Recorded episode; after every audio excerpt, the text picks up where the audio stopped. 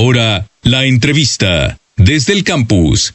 El 24 de junio, Miami se estremeció ante la noticia del derrumbe parcial en la torre de condominios Champlain Tower South, esto en Surfside, Miami. Más de 150 se habían notificado como personas desaparecidas. Hoy el número total de muertes confirmadas es de 90 personas. Medios locales e incluso también medios internacionales se dieron cita a cubrir este derrumbe. Uno de ellos, Martín Berlanga, quien actualmente es corresponsal de Telemundo y también conductor de noticias para Un Nuevo Día en la misma empresa. En Univisión, cabe destacar, fue presentador y corresponsal en noticieros institucionales de la cadena y programas como Tu Desayuno Alegre, Aquí y Ahora, Despierta América y el espectáculo político Al Punto. Durante sus años en el periodismo televisivo, Berlanga ha cubierto importantes noticias como las elecciones presidenciales de Estados Unidos y México, los ataques del 11 de septiembre del año 2001 y el juicio y ejecución de Timothy McVeigh, esto en Oklahoma. Qué gusto tenerte el día de hoy. Bienvenido, Martín Berlanga, desde el campus. Scarlett, qué gusto saludarte a ti y a todo tu auditorio. Muchas gracias por eh, tu presentación. Muchas gracias a ti por acompañarnos y para platicar sobre todo de este tema que lamentablemente, pues sí, le dio la vuelta al mundo entero, una situación que no ocurre todos los días y más que nada porque estamos hablando de personas desaparecidas y personas también que perdieron la vida. Prácticamente en una madrugada, en una noche, pues sus vidas cambiaron y la de sus familias también. Por favor, platícanos, Martín, cómo fue esa primera impresión al llegar al, a este lugar, a este punto y ver esa escena porque estamos hablando de un edificio de 12 pisos que parcialmente se vino abajo. Entonces, ¿cómo fue como corresponsal desde tu experiencia profesional y periodística también esa primera impresión? Bueno, el derrumbe ocurrió a eso de la 1.30 de la mañana. Nosotros recibimos la llamada a las 4 de la madrugada y estábamos ahí a las 5 ya. Eh, es siempre impresionante. Ya estaba el área acordonada y es muy difícil eh, acercarse. Las autoridades acá en los Estados Unidos son mucho más restrictivas para la prensa y para los curiosos. No, no se permite que cualquier persona ande por ahí. Vimos los eh, videos que grabaron algunas personas cuando recién, recién eh, ocurrió, donde todavía había eh, brazos que salían de los escombros de personas que estaban pidiendo auxilio y después el silencio general en todo ese barrio. Hablamos con los vecinos, todos estupefactos, eh, realmente difícil. Platiqué también esa mañana con un agente de bienes raíces. El edificio eh, tenía 40 años de haber sido construido y las, eh, pues los apartamentos ahí se vendían por entre 600 mil dólares y un millón de dólares.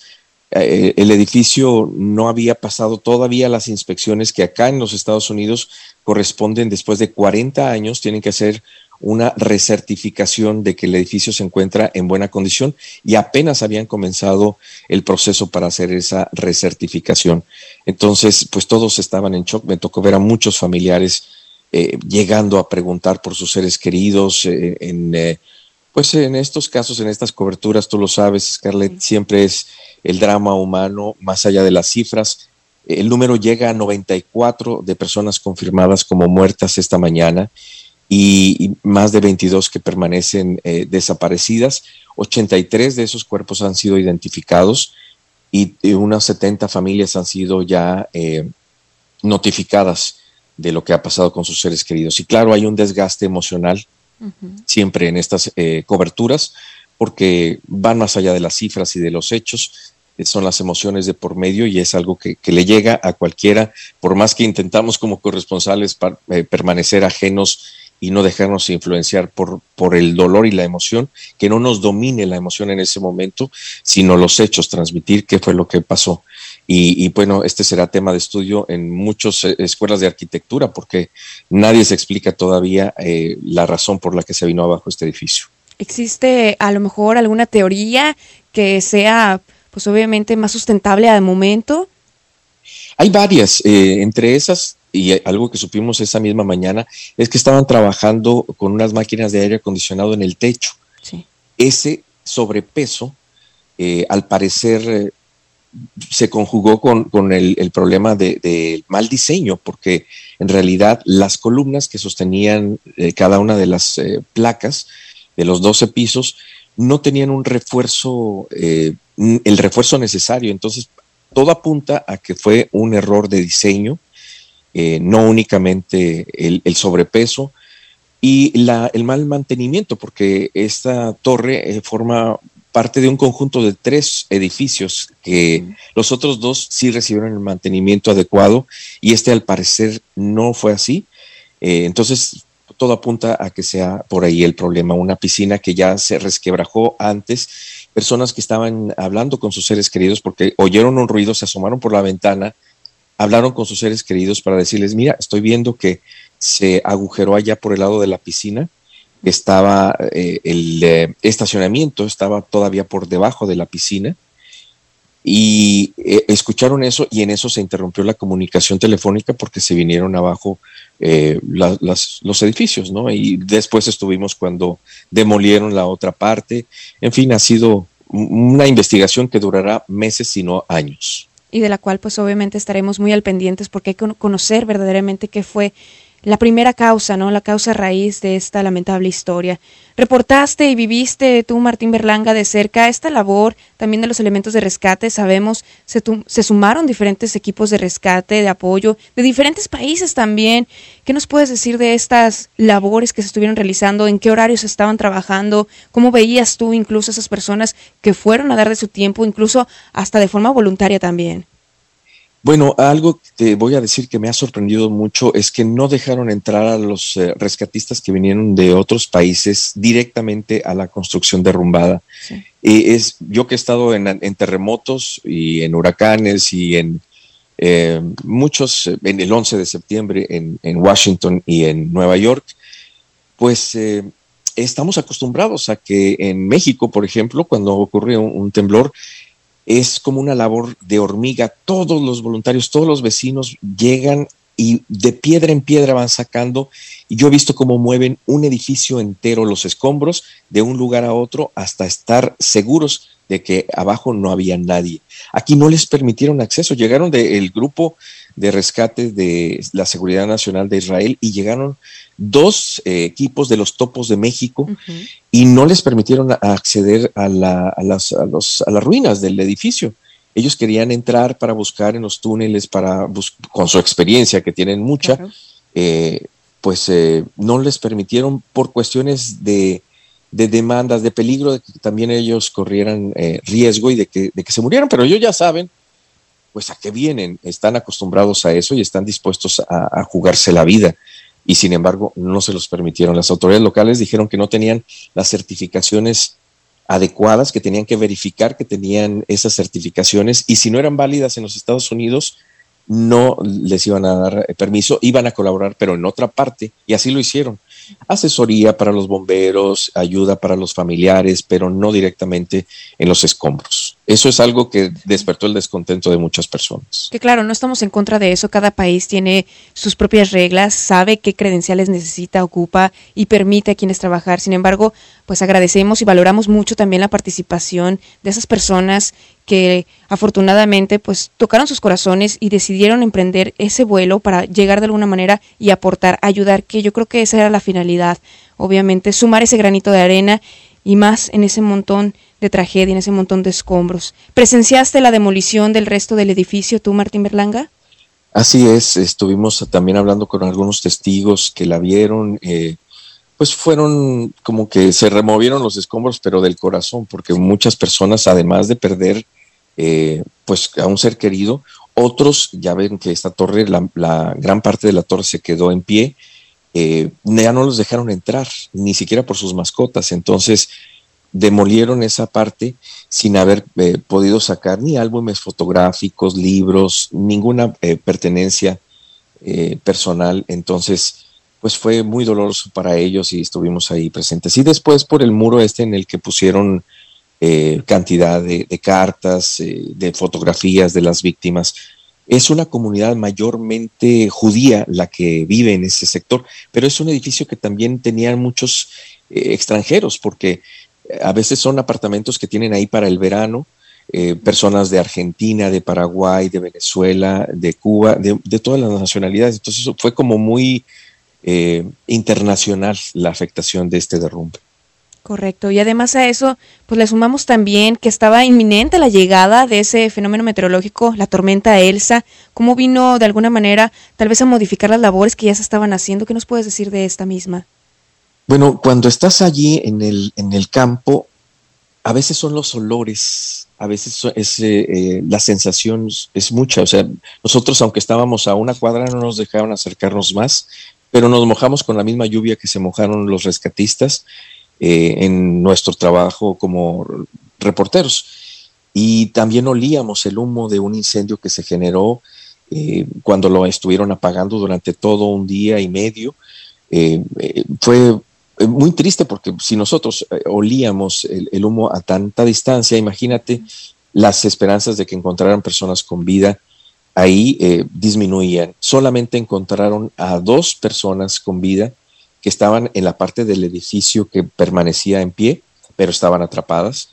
Eh, del otro ya no encontraron a nadie con vida y lamentablemente no solo cuerpos enteros, sino restos humanos, porque como cayeron las placas, mm, no fue así como un, pancake, eso parecía así como eh, unos pancakes, pero hubo un deslizamiento entre uno y otro y en ese momento, pues obviamente que eh, los cuerpos sufren un daño mucho mayor. Así que muy lamentable, muy triste. Te puedo contar que de las coberturas que me ha tocado hacer y que ya son muchas en más de 32 años de experiencia, desde que estaba allí en Monterrey, que me tocó cubrir eh, la caída del mercado Juárez hace ya muchos años, pero esta es una de las tragedias que llega más porque porque todos los familiares llegaban allí llorando y se soltaban pues eh, desesperados, ¿no? En búsqueda y gritaban a sus seres queridos esperando que les respondieran de debajo de los escombros. Entonces, a veces es un nudo en la garganta que hay que aguantarse para poder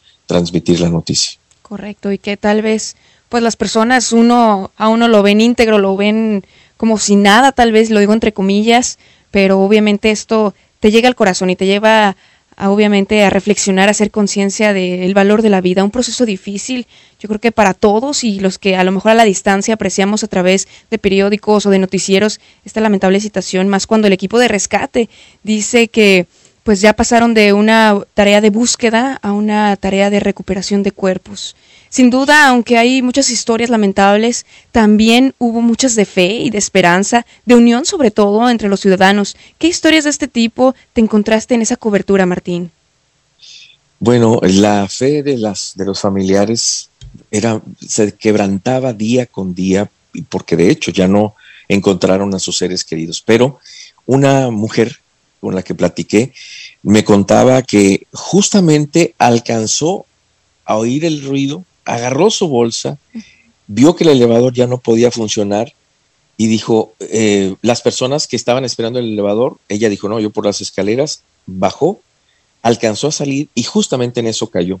Ella siente que ha vivido de nuevo, las personas que se quedaron esperando el elevador, ahí quedaron, eh, y está muy agradecida porque dice, los milagros existen, hay que creer en ellos, yo estoy aquí por un milagro, así como esas historias hay muchas que se repiten, pero también lamentablemente pues muchas que, quedaron ahí.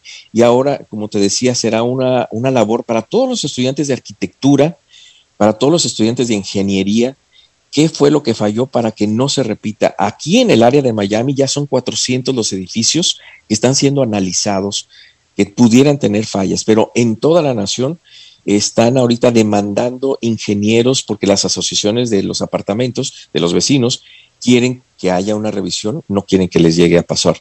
Y para los agentes de bienes raíces, pues también ahora es un poco más difícil eh, vender apartamentos en edificios eh, altos, ¿no? Entonces, ha cambiado eh, en gran medida esta tragedia.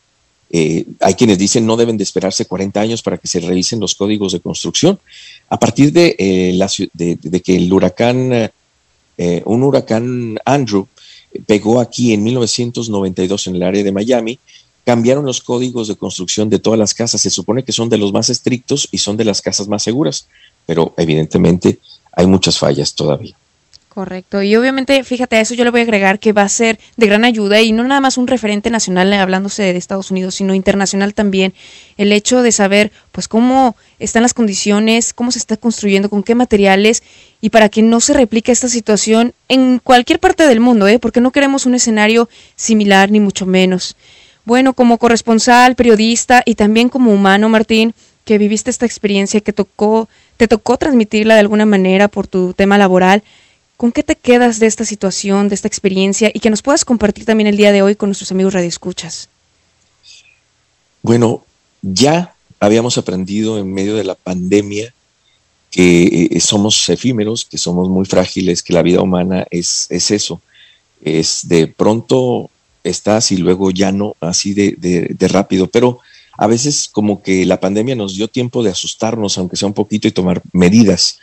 Eh, pero en este caso no es así. En este caso no fue un ataque terrorista como he cubierto otros, fue que les tocaba a esas personas, muy difícil de entenderlo para los familiares, pero eh, también yo llego a la conclusión de que Dios privilegia a sus seres más queridos con una muerte rápida y sin dolor. Y ellos no tuvieron dolor, todo fue inmediato. Eh, se les, imagínate si sobrevivían a los escombros, pero no hubieran sobrevivido la caída de todas maneras. Entonces, eh, yo creo que están descansando y los familiares obviamente seguirán con su dolor por mucho tiempo, como suele ser.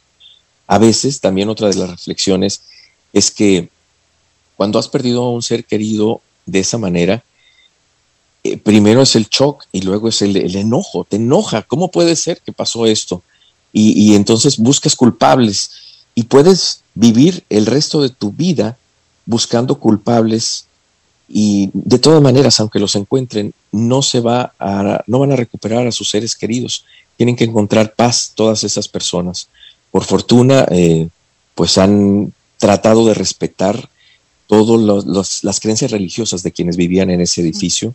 Como te decía, muchos eran judíos, han recuperado algunas, eh, algunos libros, han eh, hecho servicios religiosos para ellos. A todos los rescatistas que vinieron les han dado comida especial. Entonces, e, es un entendimiento diferente del concepto de la muerte que tiene ese, puebla, ese pueblo, esa cultura al que pudiéramos tener nosotros. Y yo creo que han hecho algunas vigilias en la playa, eh, tratando de ayudar a que esas almas pues ya puedan volar y desprenderse. Eh, pero pues el dolor va a estar ahí. Eso no es eh, evitable. Lo que sí es evitable o elegible es el sufrimiento. Hay que, a pesar del gran dolor, se puede seguir caminando por la vida con un gran dolor pero elegir no sufrir. Y con esto nos quedamos para reflexionar. Les mandamos, por cierto, un abrazo muy grande a todas esas personas, a esa gente que está pasando por estos momentos tan difíciles. Muchísimas gracias, Martín. Qué gusto saludarte en esta mañana. Muchas gracias también por toda esta información y por compartirnos tu experiencia. Micrófonos siempre abiertos para ti en todo momento aquí en Desde el Campus. Muchas gracias, Carlet. Saludos a todos por allá en Monterrey. ¿Y en dónde te podemos seguir? Eh, ¿A través de qué medios? Tal vez saber de tu experiencia, si tienes más datos de esta cobertura también. Claro, estoy en todas las redes sociales, así como arroba Martín Berlanga, y en Twitter, en Instagram y en Facebook, Martín Berlanga Periodista. Perfecto, entonces también para seguirte ahí y estar en contacto directo. Muchísimas gracias, Martín Berlanga. Te mandamos un saludo acá desde México. Un saludo para ustedes. Hasta pronto.